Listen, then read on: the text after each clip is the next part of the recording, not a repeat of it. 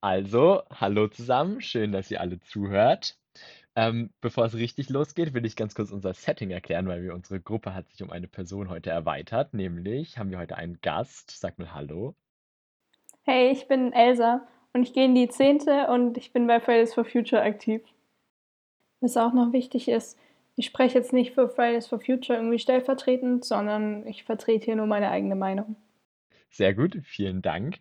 Ähm, ganz kurz, wir wurden darauf hingewiesen, dass wir auch mehr gendern sollen und wir haben uns das auch in letzter Folge auch gedacht. Und Moritz hatte einen wertvollen Beitrag zur Gruppe geleistet und hat seinen Hintergrund in Sternchen innen geändert. Wir stellen das später mal auf Instagram oder so. Ähm, wie Moritz. Ich gebe mein Bestes hier. Ja, ich weiß, Moritz, das ist dein größter Beitrag zur Gruppe. Ja, sein, sein nächster Beitrag. Übrigens leid.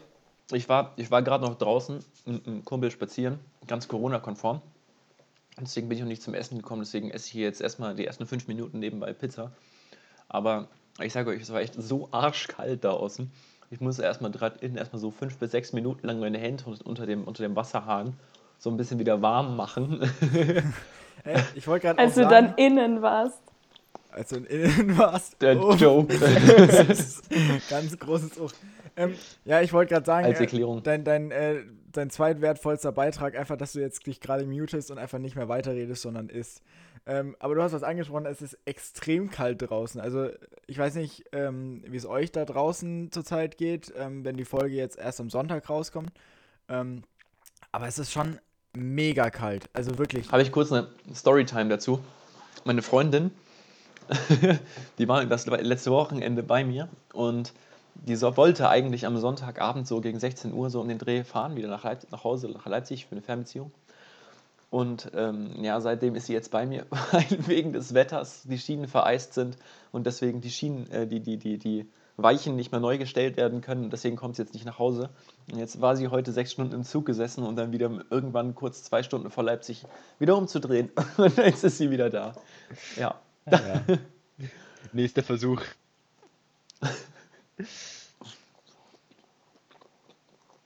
So, hier nochmal kurz der Einsprecher aus dem Off. Meine Tonspur hat es absolut verzogen. Ähm, man kann nicht mehr wirklich verstehen, was ich da gesagt habe. Zumindest jetzt in den nächsten paar Sekunden nicht. Deshalb ähm, versuche ich euch so jetzt den Übergang zu geben vom Thema her. Wir sind nämlich aufs Thema Klimawandel gekommen durch einen richtig schlechten Übergang von mir. Genau, und ähm, wir haben aber im Internet ein tolles Zitat von Beatrix von Storch gefunden, ähm, was eine sehr gute Erklärung für den Klimawandel sein könnte und wie man ihn bekämpft. Viel Spaß. Wenn die Sonne besonders heiß ist, dann mag das ja auch einen Einfluss auf die Wassertemperatur haben. Ja, das ist am See auch so bei mir. Korrekt, genau. Ja. Und je wärmer der See ist, desto weniger CO2 kann er speichern und desto kälter der See ist, desto mehr CO2 kann er speichern. Also wenn die Sonne ganz doll strahlt, könnte es ja sein, dass die Ozeane ganz warm werden und ganz viel CO2 abgeben. Ein Grund mehr, äh, dass das nicht so, so schnell passieren soll. Ja, dann sollten wir bei der Sonne erklären, dass sie nicht so viel scheinen soll zum Beispiel. Das wäre doch mal eine Überlegung, weil die Sonne ja den Einfluss dann auf die Ozeane hat und nicht wir auf die Ozeane, sondern die Sonne. Genau, heute soll es um Klimawandel gehen und dafür haben wir uns die Else eingeladen, weil die Else davon Ahnung hat, hoffen wir. Ja, doch, doch. Else, du hast Ahnung. Sie nickt. Sie, Sie nickt. nickt. Begeistert. Genau. Naja. ja, ja, also ich würde mich jetzt nicht als Klimaexpertin bezeichnen. Ich glaube, dazu muss man auch irgendwie studiert haben und so weiter und so fort. Ähm, aber ich beschäftige mich halt doch auch relativ viel mit dem Thema und vor allem so ja, dadurch, dass ich bei Fridays for Future bin, eben ja mit den, mit so Aspekten wie Klimagerechtigkeit oder sowas. Ähm, also man hat ja in, im letzten Jahr schon sehr viel, oder beziehungsweise in den letzten anderthalb Jahren würde ich sogar sagen, sehr viel von Fridays for Future gehört, mit recht vielen Demonstrationen, ähm, wo gerade junge Menschen auf die Straße gegangen sind. Äh, willst du vielleicht mal für die Zuhörerinnen die äh, ja noch nicht wissen, was Fridays for Future ist, das einfach mal vielleicht kurz vorstellen? Es also, soll welche geben. Hallo ja. Menschen, die auf dem Mond leben. also Fridays for Future ist vor mittlerweile mehr als zwei Jahren entstanden ähm, und äh, ist eine Bewegung, bei der es darum geht, dass ja überwiegend junge Leute, aber es sind eigentlich alle willkommen, ähm, auf die Straße gehen, um für mehr Klimaschutz zu demonstrieren ähm, weil das eben vielen zu langsam geht ähm, und weil der Klimawandel wirklich ein, ja, ein sehr dringendes Problem unserer heutigen Zeit ist, was wir jetzt eigentlich mal anpacken sollten. Ähm, ja, genau, das war schon so ziemlich. Genau, Johannes und du, ihr habt es ja schon angesprochen. Ähm, Schüler. Und damit käme ich zu meiner ersten Frage, die ja immer wieder diskutiert wird. Irgendwie darf man aus deiner Perspektive heraus Schule schwänzen für Fridays for Future? Also ich weiß, dass wir hier in der Gruppe da irgendwie verschiedene Perspektiven drauf haben und wie immer gilt, dass wir auch ganz, ganz breit diskutieren wollen und auch gar nicht immer unbedingt unsere eigene Meinung in dem Fall vertreten wollen oder vertreten. Ähm, ja, wie siehst du das? Schule schwänzen? Okay, nicht okay? Irgendwie macht man halt und kriegt einen Verweis oder ja, was denkst du? Also ich habe es natürlich selbst schon gemacht. Ähm, ich habe, muss ich sagen, deswegen auch nicht wirklich ein schlechtes Gewissen. ähm, und ich finde es auch schon, dass es äh, absolut okay ist eigentlich, weil, ähm, also es kommt natürlich immer auf die Ausmaße drauf an. Ich habe jetzt vielleicht irgendwie fünfmal oder so die fünfte oder sechste Stunde oder beide geschwänzt, geschwänzt in Anführungsstrichen. Und der Stefan bekanntermaßen ähm, Ehemann. ich finde, ähm, dass es äh, ja, das ist einfach so ein, so ein dringliches Problem und da kann man schon, finde ich, ein bisschen provokant sein und auch mit sowas, mit sowas wie einem Schulstreik drauf aufmerksam machen, weil das halt so viel mehr Aufmerksamkeit bringt und irgendwie so viele Leute aufgerüttelt hat. Ich meine, am Anfang waren die Hauptberichterstattungen über Fridays for Future hauptsächlich, das sind SchülerInnen, die die Schule schwänzen, ob man jetzt schwänzen sagt oder irgendwie aus der Schule gehen, um zu demonstrieren. Aber so, das waren ja die ersten Berichte darüber und das hat schon echt krass viel Aufmerksamkeit gebracht. Ich stimme dir da voll zu, dass dieses ähm, Schule-Schwänzen als solches so der erste große Aufhänger in den Medien war. Ähm, ansonsten wäre man wahrscheinlich auch gar nicht unbedingt so sehr aufmerksam auf diese Bewegung geworden. Ähm, die Frage, die sich mir stellt, ist, musste das sein? Also hätte es nicht auch einen anderen Weg gegeben, um Aufmerksamkeit für dieses wichtige Thema, also auch meiner Meinung nach sehr, sehr wichtige Thema ähm, zu erlangen, auch als, als Schüler. Und ich bin nämlich der Meinung, dass es definitiv nicht richtig ist, dafür Schule zu schwänzen, weil Schule ist genau der Ort, an dem man lernt für die Zukunft. Und der Klimawandel ist ein Thema der Zukunft. Und es geht darum, dass man in der Zukunft Dinge verändern kann. Und als nachfolgende Generation muss man auch in der Lage sein, ein bestimmtes Wissen zu haben, um ähm, den technischen Fortschritt weiter begleiten zu können und sonstige Probleme. Einfach damit man als Gesellschaft weiterhin gebildet bleibt. Du hast es gerade angesprochen, Klimawandel ist ein Thema der Zukunft, das ist es absolut. Und ähm, du meintest, ja, wir sollen mehr lernen und wir müssen mithalten können mit dem, mit dem technischen Fortschritt. Und diese, dieses Lernen, das tun wir ganz bestimmt nicht ausschließlich Freitag in der fünften, sechsten Stunde, sondern das tun wir in den anderen 34 Stunden, die wir auch noch in der Woche Unterricht haben. Und das, du hast es gerade eben schon angesprochen, ähm, dass Klimawandel eben ein Thema der Zukunft ist und dass wir in unserer Schule unsere Zukunft ebnen.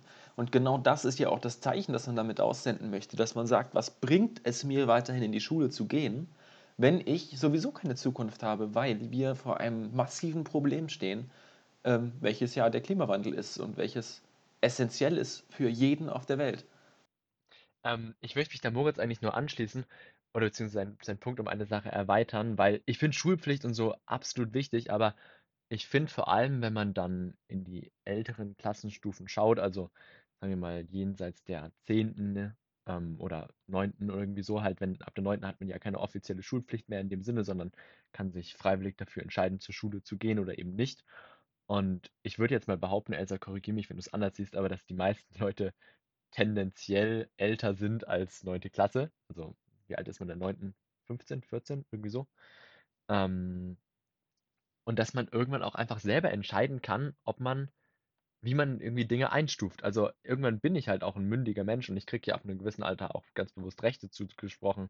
Also, dass ich irgendwie ähm, rechts, rechtsfähig oder strafbar bin, bedingt und solche Sachen.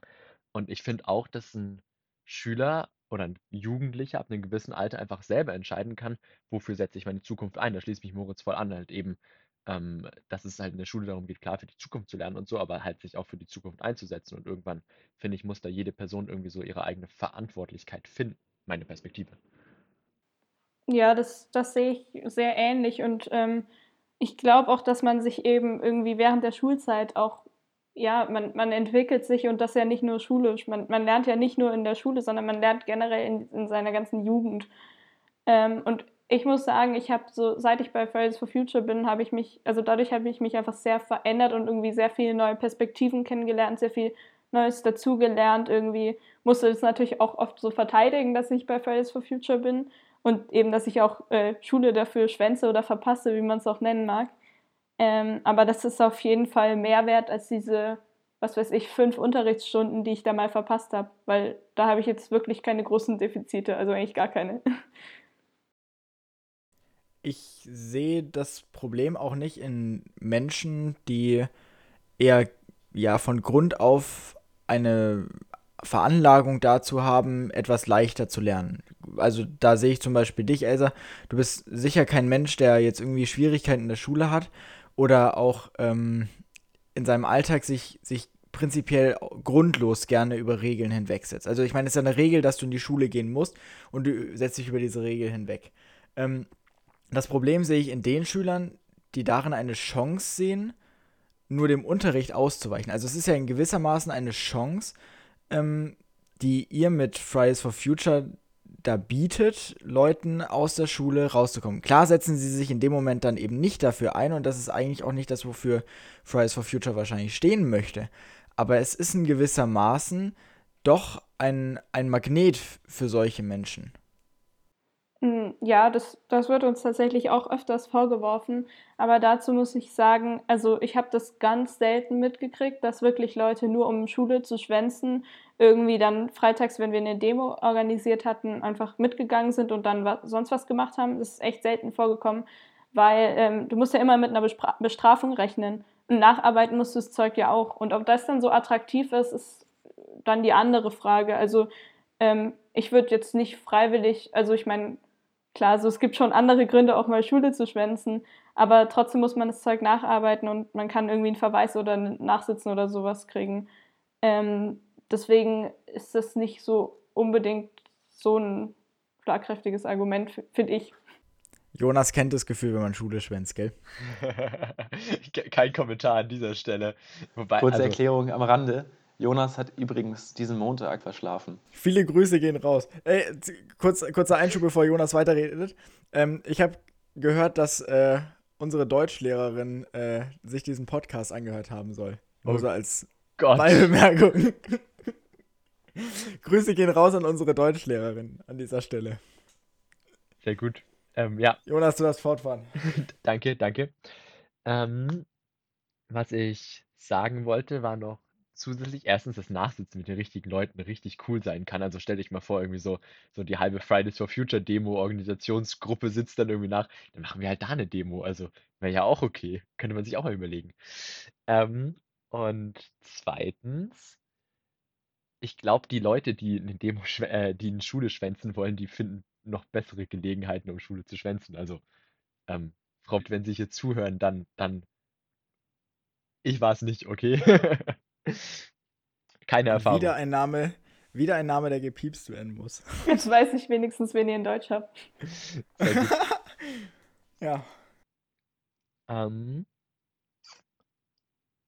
So, jetzt, jetzt brauchen wir mal wieder eine gute Überleitung an dieser man, Stelle. Man hört ja auch oft, dass ähm, Fridays for Future, beziehungsweise vor allem diese grüne Idee, also dieses, dieses, dieses Umwelt, ähm, rettet die Umwelt-Gedanke auch oft mit grüner Politik gepaart sind. Denkst du, Elsa, also jetzt ich sage, ich frage dich einfach mal, du hast bestimmt auch ähm, deine Erfahrungen damit gemacht, dass das essentiell äh, miteinander zusammenhängen muss? Oder glaubst du, dass das nur Zufall ist und dass eben diese ähm, Idee der Umweltbewusstseins, des Umweltbewusstseins einfach in, in der grünen Politiksparte deutlich ähm, mehr hervortritt aus Zufall heraus? Ähm, also ich denke, es ist so ein bisschen beides. Grundsätzlich sollte Klimaschutz erstmal für jeden eine Aufgabe sein, die er oder sie übernehmen möchte. Ähm, weil ich meine, grundsätzlich da kann niemand was dagegen sagen, dass man irgendwie die Umwelt schützt.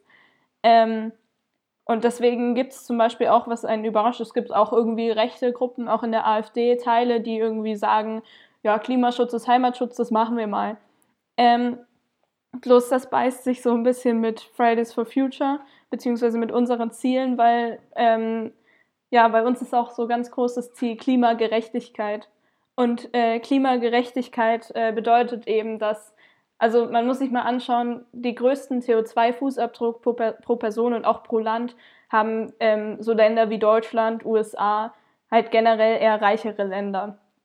Ähm, das Ding ist aber, dass wir von der Klimakrise nicht, nicht wirklich viel direkt abbekommen werden, beziehungsweise wir werden die Letzten sein, die davon was zu spüren bekommen, sondern zu spüren bekommen das eher ähm, ärmere Länder, keine Ahnung, ähm, die vielleicht an der Küste liegen oder so und die dann vom steigenden Meeresspiegel irgendwie bedroht werden und solche Sachen, die aber viel weniger für den Klimawandel verantwortlich sind, weil die viel weniger CO2-Emissionen verursachen. Ähm, deswegen ist es schon wichtig, denke ich, dass man beim Klimaschutz nicht so in diesem nationalen Denken bleibt ähm, und immer nur über das eigene Land nachdenkt und nachdenkt, wie man selbst finanziell am besten da durchkommt und wie man am wenigsten Klimaschutz machen muss, wie es vielleicht manche einige Parteien so wollen, sondern dass man ein bisschen globaler denkt und kapiert, dass diese Auswirkungen, auf die der Klimawandel auf andere Länder haben wird, Dürren oder so, dass das auch uns betreffen wird, indem das zum Beispiel Essen viel teurer werden wird aus diesen Ländern. Aber das ist ja nicht unbedingt ein, äh, sag ich mal, linker Gedanke an sich, dass man sagt, wir schauen auch auf andere Länder ähm, auf unserem Globus. Ähm, das macht zum Beispiel auch die politische Mitte. Wir haben von, von unserer jetzigen ähm, Regierung auch oft viele, viele ähm, Initiativen, die man ähm, in anderen Ländern einsetzt. Wir haben von der UN auch verschiedene Sachen. Wir haben äh, zum Beispiel in Mali haben wir Einsätze oder auch verschiedene Sachen zur, zur Kämpfung von, von Piraten im indonesischen Raum. Ähm. also es gibt sehr viele Sachen, die man auch international einsetzt und für die sich auch die politische Mitte und auch manchmal auch Rechte ähm, einsetzen. Und dafür zähle ich auch, also ich, ich, halte es auch für möglich, dass man da auch den Klimawandel mit einbezieht. Ähm, ja, ja, schon. Also ich meine, natürlich de denken nicht nur irgendwie äh, eher links eingestellte Leute an andere Länder. So. Also dieses nationale Denken ist schon natürlich irgendwie rechts verankert. Und auch so dieser, dieser Populismus, so wie man bei Trump gesehen hat, dass man immer nur so aufs eigene Land schaut, das ist schon was, was nicht links ist beziehungsweise links ist dagegen. Links sein ist gegen diesen Populismus und gegen dieses ja, nationale Denken. Ähm, und ja, und außerdem hat es aber trotzdem auch was ganz viel irgendwie mit Antirassismus und so zu tun. Weil ich meine, wenn du, wenn du irgendwie denkst, dass Leute in Afrika irgendwie weniger wert sind als wir hier, dann, also überspitzt dargestellt natürlich, ne? Aber ähm, dann wird dir Klima, äh, Klimagerechtigkeit auch am Arsch vorbeigehen. Dann ist ja auch egal, wie es denen geht. Ähm, ich wollte hinzufügen, dass ein Grundgedanke des, äh, der linken Politik ja diese Gerechtigkeit ist, die Elsa schon angesprochen hat. Also ich muss ehrlich sagen, dass ich jetzt nicht, also ich stimme persönlich Moritz zu, ähm, dass ein Klimaschutz auch aus der Mitte möglich ist, aber dieser Grundgedanke de der Gerechtigkeit, der Gleichheit, der kommt ja aus der linken Politik. Der hat ja seine Vor- und Nachteile, keine Frage, ähm, aber da würde ich sagen, hat das seinen Ursprung und hat sich auf jeden Fall in der moralischen Perspektive definitiv auch in die Mitte verlagert. Aber der Ursprung war links. Ich glaube, das ist halt, also ich, auch wenn ich Johannes Punkt voll zustimme, glaube ich, dass es wichtig ist zu differenzieren jetzt nochmal zwischen links und links und rechts und rechts. Also die Grünen sitzen im Bundestag links so ungefähr, ähm, auch bei den Linken so in der Richtung. Und ähm, rechts sitzen AfD und FDP und trotzdem würde ich nicht beide als rechts bezeichnen. Also ähm, ich würde da, ich denke, dass man halt Klimaschutz als globales Problem realisieren muss, dann findet man das insgesamt oder würde man es in allen, allen politischen Strömungen wiederfinden. Ähm, und ich denke, dass es halt, dass man, dass wir auf jeden Fall differenzieren müssen zwischen den jeweiligen politischen Lagern halt. Weil die Linken achten jetzt tendenziell halt eher auf, auf gesellschaftliche Gerechtigkeit. Also da stimme ich Johannes zu, dass es das irgendwie auch vielleicht auch der Ursprung ist dieser Gleichheit, wenn wir auf Klimagerechtigkeit sprechen. Aber die Linken sehen das mehr in einem gesellschaftlichen, soziologischen Kontext und die Grünen in dem halt in einem ökologischen, sage ich jetzt mal. Und rechts ist da eh nochmal was ganz anderes, wenn wir dann von der FDP reden und von Marktwirtschaft. Ähm, ist auch sehr spannend, wie man das in das System einbringen kann. Und das grenzt sich ja von der AfD massivst ab. Also das ist ja ein ganz anderes Rechts, in Anführungszeichen. Ja, also du hast es gerade schon angesprochen. Also es ist zum einen so, äh, kann ich dir vollkommen zustimmen, ähm, wie du es gerade gesagt hast. Allerdings, was ich auch oft spüre, also was, was ich auch mit dieser Frage initiieren wollte, ist, dass ich glaube, ähm, beziehungsweise finde, dass oft diese grünen Ideen, beziehungsweise nicht die grünen Ideen, sondern vor allem die linken Ideen, ähm, wie soll ich sagen, utopisch sind, also fast kaum realisierbar in unserer Welt. Also zumindest, wenn man Realist ist und sieht, dass die Welt nun mal kein Ponyhof ist, sondern dass es viele, viele Menschen gibt, wie zum Beispiel Kim Jong-un und auch Trump, die doch an die Macht kommen und Populisten, die einfach unglaubliche große Macht haben und deswegen halte ich es für die Aufgabe der Mitte, einen Mittelweg zu finden. Mittelweg, Mitte sagt ja schon im Prinzip das aus. Das heißt, es ist ja die Aufgabe der Mitte, die, sage ich mal, guten Ideen, sowohl von Rechten als auch von Linken, äh, abzuholen, um dann letztendlich umzusetzen. Das, also so, so würde ich zumindest die Mitte definieren. Wobei wir da jetzt wieder von rechts, rechts differenzieren müssen. Ja, klar, ich, aber du, du kannst. Es, du, die, du kannst Frage, keiner Partei zusprechen, dass sie nie, auch wirklich nie eine gute Idee haben wird. Ja, ja, auf, auf kein, keine Frage, aber. Die, die, Frage, ist ja. nur, die Frage ist nur, welch, mit welcher, also nicht nur die Idee, sondern mit welcher Methode du die Idee umsetzen möchtest. Also, so, und da, da, genau. da sprechen wir dann von deinem, äh, ja, verschiedenen Rechts, verschiedenen Links. Ja. Äh, ja, aber rein thematisch gibt es halt einfach verschiedene Ideen, die einfach populistischer oder einfach, äh, ja, konservativer oder einfach aus dem linken politischen Spektrum eher kommen. Und es geht ja auch um die Mentalität. hinaus. Ja, und, genau. auch, und auch die Mentalität, die dahinter steht. Also ich denke, das ist auch, auch relevant, dass man, klar, es ist wichtig, die Idee an sich auch anzuschauen, aber halt auch eine Partei, die es vermittelt. Ja, und was du noch meintest mit, dass sie dir, dass dir linke Ideen oft so utopisch vorkommen. Hm, ja, mir auch. ähm, aber trotzdem glaube ich, dass man auch so vor allem als, äh, wenn man irgendwie im Aktivismus ist, auch irgendwie eine Utopie haben muss. Weil wenn man sich die derzeitigen Entwicklungen so anschaut in Sachen Klimaschutz, sieht jetzt auch nicht gerade so rosig aus. Und dann könnte man auch sagen, Klimaschutz ist eine Utopie. Dass wir irgendwann auf Netto Null sind oder dass wir bei dass wir 2038 auf Netto Null sind, ist eine Utopie. Ähm, aber ich, ich glaube, man braucht Utopien, weil man sonst so ein bisschen die Hoffnung vielleicht verliert und, und dann auch aufhört, für sowas äh, zu kämpfen. Keine Frage, dass man also sowas aus, einem, aus einer psychologischen Eigenschaften einfach des Menschen, dass er einfach daran glaubt und dafür einfach wirklich sich immerhin weiter einsetzt, also für diese Idee. Ähm, und wenn diese Idee nicht utopisch wäre, dann wäre sie ja schon vielleicht zu konservativ, als dass man es wirklich noch in die Mitte ziehen könnte und zu anderen Ideen zusammenfassen könnte. Also vielleicht ist es ja auch, muss es ja auch deshalb eine Utopie geben, damit wir in der Mitte einen Weg finden können, um diesen Klimawandel, wo du jetzt, was du ansprichst, wo es wirklich nicht unbedingt rosig aussieht, ähm, dass wir den bekämpfen können. Ja, beziehungsweise so im Aktivismus braucht man vielleicht ein bisschen höher gesteckte Ziele, weil man weiß, dass die dann sowieso nicht ganz so hoch Klar, umgesetzt da, werden, wie man das, es will. Da stimme ich dir absolut zu.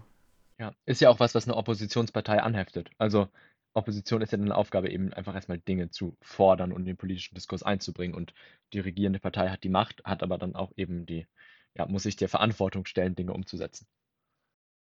Klar, also das, das erleben wir ja auch aktuell, dass äh, es einfach Vorschläge von, von den Oppositionsparteien auch zu Corona wieder gibt. Sorry, liebe ZuhörerInnen, dass ich das jetzt anspreche, wieder das Thema. Ähm, aber es ist so, dass die Regierung aktuell irgendwas umsetzen muss, egal ob die Entscheidungen gut oder schlecht sind. Ähm, und dass die Opposition einfach möglichst viele gute Beiträge auch liefern muss, damit am Ende ein politischer Konsens natürlich zugunsten der äh, Regierungsparteien gefunden werden kann, aber dass insgesamt von der Gesellschaft her ein guter Polit eine gute ja, Entscheidung am Ende gefallen, gefällt werden kann, die allen Anforderungen, soweit es geht, eben gerecht wird. Was ich als Gefahr sehe dessen, dass man als Oppositionspartei immer eine Utopie darstellt, ist, dass die Partei, die es dann umsetzt, weil sie fähig ist dazu, es umzusetzen, beziehungsweise weil sie realistisch sagen kann, ob etwas umsetzbar ist oder nicht und wie man es umsetzt, dadurch an Stimmen verliert. Das heißt, nehmen wir jetzt zum Beispiel, ähm, wir, haben, wir haben als Beispiel die AfD, die jetzt einfach behaupten könnte, ja, wir hätten das Ganze mit den Impfstoffen viel besser geregelt und wir hätten das, äh, bis Mai wären alle durchgeimpft gewesen. Ja, um, das können sie jetzt sagen und das glauben auch sehr viele, das ist eine Utopie. Das ist eine absolute Utopie. Aber es ist einfach äh, nicht, nicht, nicht mal, also es ist, es ist einfach nicht realistisch. Was, was soll ich sagen? Das passt einfach nicht. Ähm, du, wir, wir haben jetzt von, von dem Thema Klimawandel als solches ähm, zum generellen Thema übergeleitet, was das politische Spektrum angeht. Ähm, was wir jetzt auch durch diese Bewegung Fridays for Future eben merken, ist, dass nicht mehr sich irgendwelche ja, Politiker hinstellen und sagen, ja, wir vertreten plötzlich eine ganz andere Meinung, sondern dass junge Menschen kommen und sagen, ja, wir wollen auch laut sein, wir wollen auch unsere Meinung sagen können, wir wollen sie so sagen können, dass sie auch angehört wird und auch entsprechend, ja, wirklich Zuhörer bekommen und nicht nur das Ganze ein Ruf in den leeren Wald ist. Mir fällt dazu das Motto Youthless Policy is Useless Policy ein, ähm, von der Sehr schön. Jugend, irgendeine irgendein, irgendein Motto der, der Regierung. Irgendwie war das jetzt in Richtung Jugendpolitik. Das fand ich da sehr, sehr einprägsam. Aber Johannes, wir, man, wir sprechen immer von jungen Leuten und ich finde es ja auch gut, dass wir immer mitreden oder dass wir versuchen mitzureden, aber es ist halt die Sache, dass unsere Gesellschaft schon aus einem ganz großen Teil eben nicht aus jungen Leuten besteht, was ja auch absolut seine Berechtigung hat. Und ähm, weiß nicht, wollte ich dich mal, Elsa, fragen, irgendwie merkst du da, dass, dass da dann schon ältere Menschen herkommen und sagen, hey, ist irgendwie jetzt nicht so nicht so toll. Ähm, Johannes, Jonas, darf ich dich kurz unterbrechen? Das, äh, ich weiß nicht, ob das eine Berechtigung hat. Es ist einfach biologisch so, dass Menschen nur dann geboren werden, wenn alte Menschen irgendwie sich äh, den Konsens dazu finden, dass ein Kind kommen soll. Also, so, Egal. Johannes, okay. Johannes erklärt seinen Kindern, wie Kinder entstehen. Weißt du, irgendwann hatten wir einen Konsens. Wir haben darüber gesprochen und wir waren uns einig, dass es dich geben sollte. Ja, und dann haben wir beim Storch angerufen. wir sind jetzt einig. Okay, also einmal Paprika, Salami. ja. Äh, Elsa, du darfst reden, sorry. Äh, danke. Ähm, ja, also Jonas, du hattest mich gefragt, ob ich das merke, so dass da irgendwie so ein Konflikt entsteht. Und ja, das muss ich sagen, merkt man leider ganz deutlich. Ähm, man merkt, also was, was ich, also nicht unbedingt nur ein Generationenkonflikt, ähm, aber beim Generationenkonflikt, da merkt man irgendwie, man, man wird von älteren Leuten angesprochen auf einer Demo, wie so, ja, wofür demonstriert ihr? Und ja, dass mehr Klimaschutz gemacht wird. Und, und dann kommt irgendwie ganz oft sowas wie, ja, aber ihr habt doch auch alle Handys. Und als ich so alt war wie ihr, hatte ich kein Handy. Und ihr esst ja alle Fleisch oder was. Und, und so weiter und so fort. Ähm, und das ist, das ist schon was, was einem oft vorgeworfen wird, dass man so diese privilegierte Bewegung ist von den Kindern die's, oder Jugendlichen, die es jetzt halt viel besser hatten als die Jugendlichen vor 70 Jahren oder so.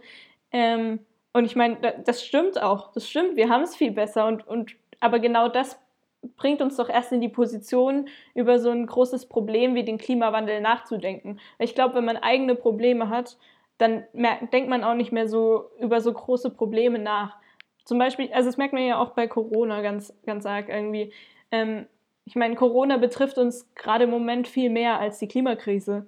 Ähm, und, und alle interessieren sich dafür, wann kommt jetzt der Impfstoff endlich. Und, und seitdem wird halt kaum noch über die Klimakrise äh, berichtet, auch in den Medien und so. Und das ist auch klar. Und ich denke jetzt selber auch viel weniger über die Klimakrise nach.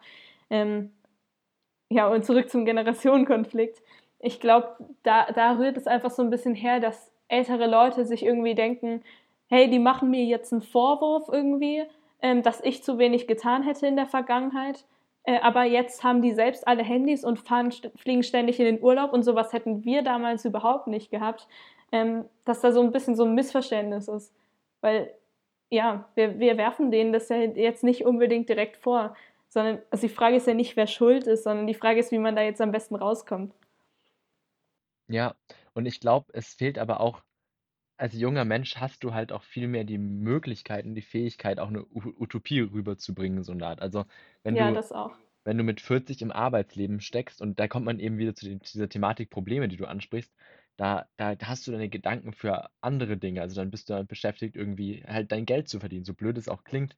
Und ähm, ich glaube, das ist halt einfach, ich glaube, es ist wichtig, die Message rüberzubringen, dass, dass man da nicht persönlich anklagt und eben diese Frage stellt, wer ist schuld, sondern eher, wie können wir es ändern? Ähm, und ich weiß nicht, ich stelle mir manchmal die Frage, ob man das vielleicht nicht besser, also ob man diese Message vielleicht nicht besser kommunizieren müsste. Wenn man sagt immer, okay, wir wollen dies und jenes und jenes und jenes soll abgeschafft werden und am besten verbrauchen wir alle kein CO2 mehr und zeigen damit dann halt auf die autofahrenden Erwachsenen, weil halt ganz viele Jugendliche halt kein Auto fahren gerade. Und ähm, ich glaube, das ist irgendwie, also ich persönlich empfinde so, dass es, glaube ich, wichtig wäre, dass man das irgendwie nochmal besser kommuniziert, Ähm, um eben diesen ich, Generationenkonflikt irgendwie zu umgehen halt, somit um das Thema zurückzukommen. was ich da aber noch hinzufügen sollte, ist dann vielleicht auch, dass jeder Jugendliche sich auch weiterhin für dieses Thema interessiert. Also es geht nicht nur darum, jetzt zu sagen, ja, wir brauchen zum Beispiel jetzt das von der EU gesetzte Ziel bis 2030. Ich glaube, das waren 1,5 Grad. Bin ich mir da, Also es 3,5? geht insgesamt darum, dass man die Erwärmung auf 1,5 Grad begrenzen sollte. Genau, aber es, es geht ja auch, es gibt ja auch eine Zeit nach 2030. Also 2030 ist es ja nicht aus. Also auch wenn wir, das ist nicht wie so, keine Ahnung, wie bei Mario Kart, wenn man durchs Ziel gefahren ist mit gerade mal 1,5 Grad. So, das ist, ist ja nicht das Ende. So, deshalb sollte sich vielleicht auch einfach als Message vielleicht jeder Jugendliche, der sich gerade mit dem Thema beschäftigt, sich vielleicht für Teilbereiche noch intensiver beschäftigen. Also zum Beispiel, mich persönlich interessiert es extrem, wie es in der Elektromobilität weitergeht. Also natürlich hat auch Elektromobilität seine Nachteile mit Lithium-Akkus und so weiter, da brauchen wir nicht drüber reden. Aber es ist auf jeden Fall klimatechnisch die Zukunft. Und da müssen wir zum Beispiel weiterschauen. Und deshalb versuche ich mich auch irgendwie dafür zu interessieren und möchte beruflich da auch später in die Richtung gehen. Und ich erwarte, um ehrlich zu sein, von Menschen, die sagen, ja, wir wollen das alles, auch ein gewisses Interesse für solche Dinge. Also nicht unbedingt, dass man gleich beruflich in die Richtung geht, aber ein Interesse dafür, vielleicht eine gewisse Aufgeklärtheit und Information, dass ich halt eine Generation, wenn wir jetzt weiter vom Generationenkonflikt ausgehen, dass wir auch einfach als junge Generation wirklich argumentativ, ja, das Ganze wasserdicht machen können. Also ähm, klar, also ich, ich sehe deinen Punkt total und ich kann das richtig gut nachvollziehen.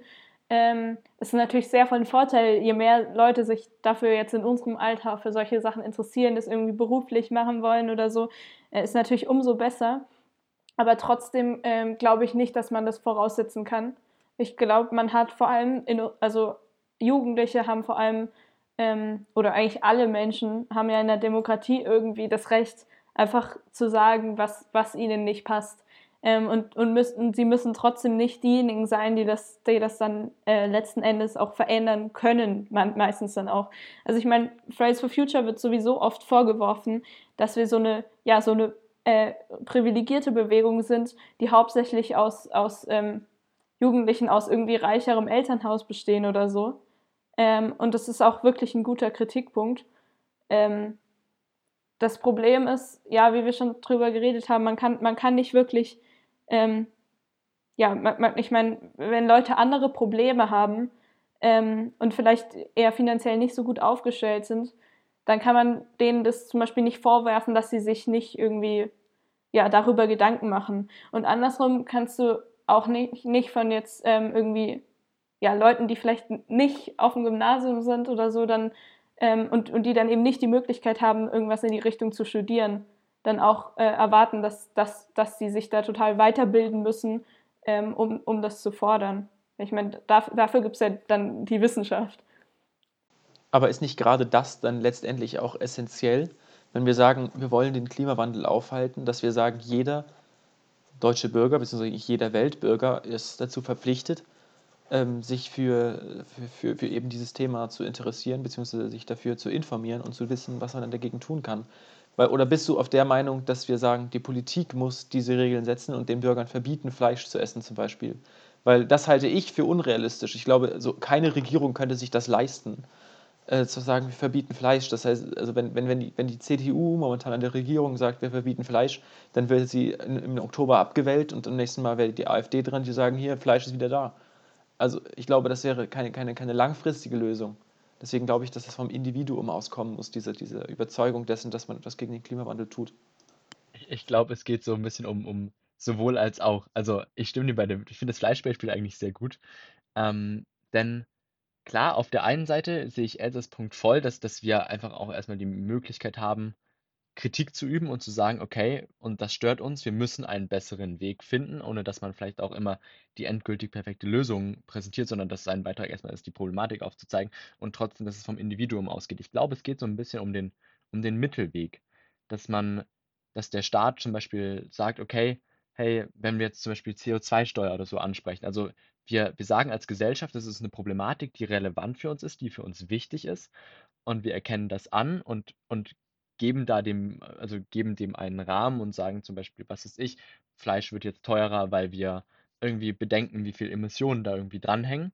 Und trotzdem hat der Bürger immer noch dieses individuelle Recht zu sagen, okay, ich möchte oder ich möchte nicht. Und so haben wir ein bisschen was von beiden drin, also dass, dass sowohl das Individuum entscheiden kann, ähm, ich, ich kann sagen, was ich machen möchte im Großen und Ganzen und die Gesellschaft erkennt trotzdem das große Problem an. Das wäre so mein Mittelweg, den ich vorgeschlagen hätte. Mm, ja, und Moritz, mir ging es auch gar nicht unbedingt darum, dass ähm, sich irgendwie, dass ich sagen wollte, dass sich die Bevölkerung nicht mit der Problematik auseinandersetzen sollte, sondern ganz im Gegenteil, das sollte sie sehr wohl, weil, ähm, also ich wollte nur sagen, dass es nicht äh, da, darauf ankommt, dass, dass man sich jetzt damit irgendwie total gut auskennt als Aktivistin. Ähm, aber natürlich sollte in der ganzen Bevölkerung dafür ein Bewusstsein geschaffen werden und eben nicht nur die Politik, weil ähm, also die Politik ist ja die Bevölkerung. Ich, also ich, ich finde das immer, also das ist, denke ich, ein bisschen irreführend, das so ganz strikt zu trennen, wie es oft gemacht wird. Ähm, sondern ja, wenn, wenn eben in, in der Bevölkerung Bewusstsein geschaffen wird, dann äußert sich dieses Bewusstsein ja in anderen Wahlprogrammen, in anderen Wahlergebnissen ähm, und ja auch in anderen, ja, in anderen Zielen und Vorsätzen von PolitikerInnen. Ähm, weil, weil die gehören ja auch zur Bevölkerung dazu und bei denen wird ja dann auch gleichzeitig dieses Bewusstsein geschaffen. Ich glaube, da, da, kann man gar nicht unbedingt sagen, ja, das, das, das sollen die dann mal machen, sondern ja, ich glaube, das ist so eine sehr gesamtgesellschaftliche Aufgabe irgendwie. Absolut, wie gesagt, ich kann, ich kann mir kaum vorstellen, dass die Politik das so von oben herab über, das, über die Gesellschaft hinweg durchsetzen kann. Ähm, ja. All diese Dinge, die man ja als Individuum quasi folgen, befolgen muss, um gegen den Klimawandel anzukämpfen, dann letztendlich durchzusetzen. Ja, das, deswegen glaube ich auch, dass eben die, also das, deswegen ist auch unsere Aufgabe als AktivistInnen oder generell als alle Leute, die das als ja, als Problem sehen und als dringendes Problem sehen, ist nicht nur die Aufgabe von denen, irgendwie der Politik zu kommunizieren, dass wir da mehr, mehr Handlung brauchen, sondern allen Menschen das zu kommunizieren, weil wie du gerade gesagt hast, die können auch nicht einfach Fleisch verbieten und danach werden sie abgewählt. So, hat, da hat ja auch niemand was davon.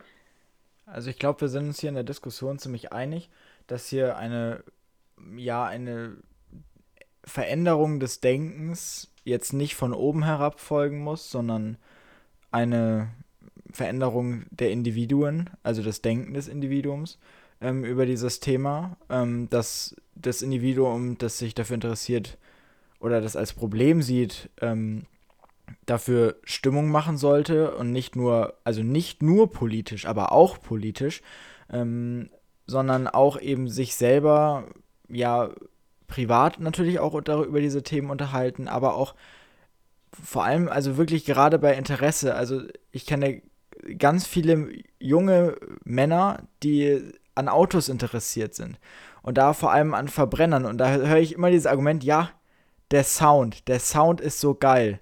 Und ich mir so, ja, wow.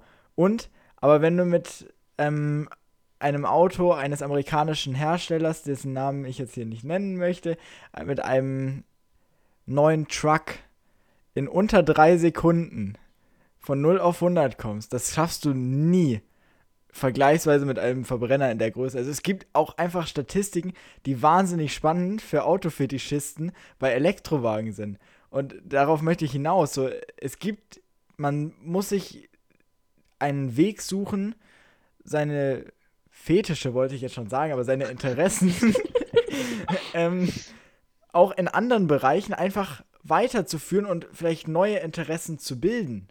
Also, dass man sich da einfach vom Denken her einfach auch gewissen Sachen öffnet was Johannes uns mitgeben will, ist, dass wir unsere Fetische auch klimaneutral ausleben können. Wobei, was ich hier noch, Absolut. Es, es, gibt auch, muss, es gibt auch den Recycelbar, das recycelbare Sexspielzeug. So, zum einen das. Was ich, was ich, was, Nein, so. noch einen Punkt. Ich will nämlich doch sagen, dass wir auch in die E-Autos den Sound einbauen können, okay? Ich spiele euch einen ganz tollen Stick irgendwie da Gleiche. rein.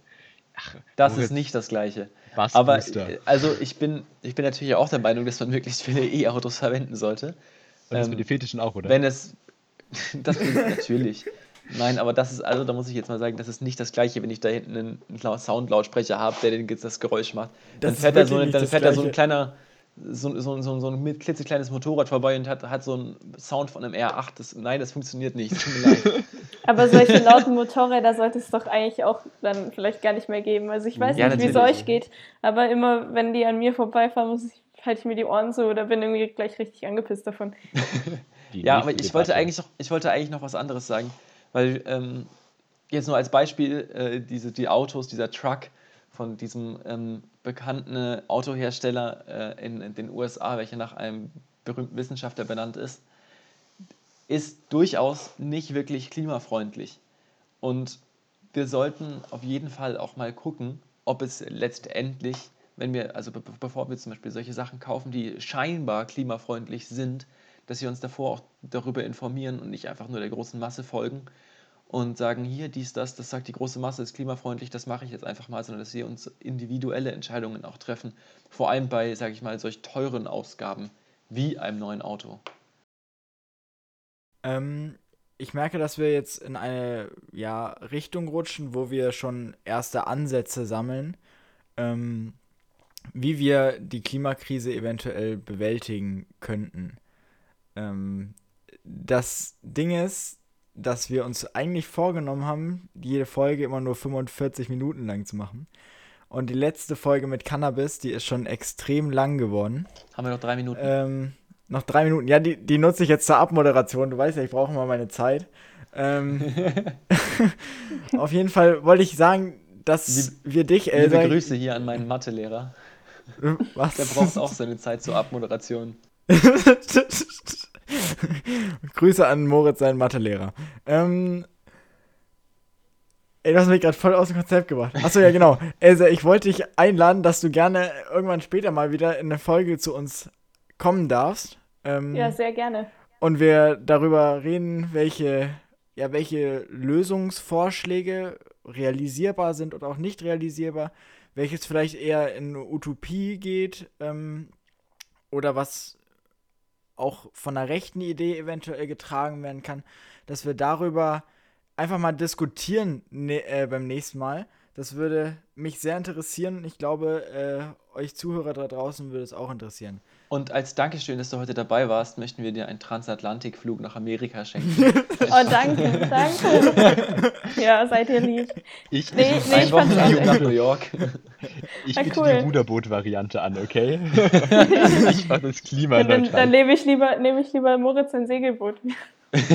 nee, aber tatsächlich, also es hat mir auch sehr viel Spaß gemacht und ich, also gerne eine Fortsetzung, super gerne.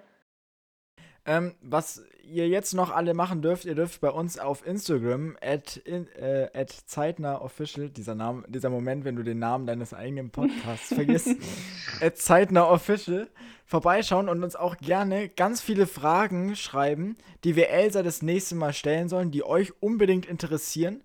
Ihr dürft auch gerne Vorschläge einsenden, was eventuell ja für uns, für die nächste Debatte sehr relevant sein könnte worüber ähm, wir uns ähm, auch informieren können. Und ja, wenn ihr, wenn ihr ein Thema habt, wenn ihr auch viele Informationen habt über ein bestimmtes Thema und ihr sagt, ja, ich äh, bin so ein kleiner Experte, nein, Spaß, aber ihr wisst einfach schon ein bisschen mehr darüber, dann könnt ihr auch gerne äh, uns einfach mal anschreiben und vielleicht äh, können wir uns dann auch mal zusammensetzen und zusammen auch einen Podcast aufnehmen.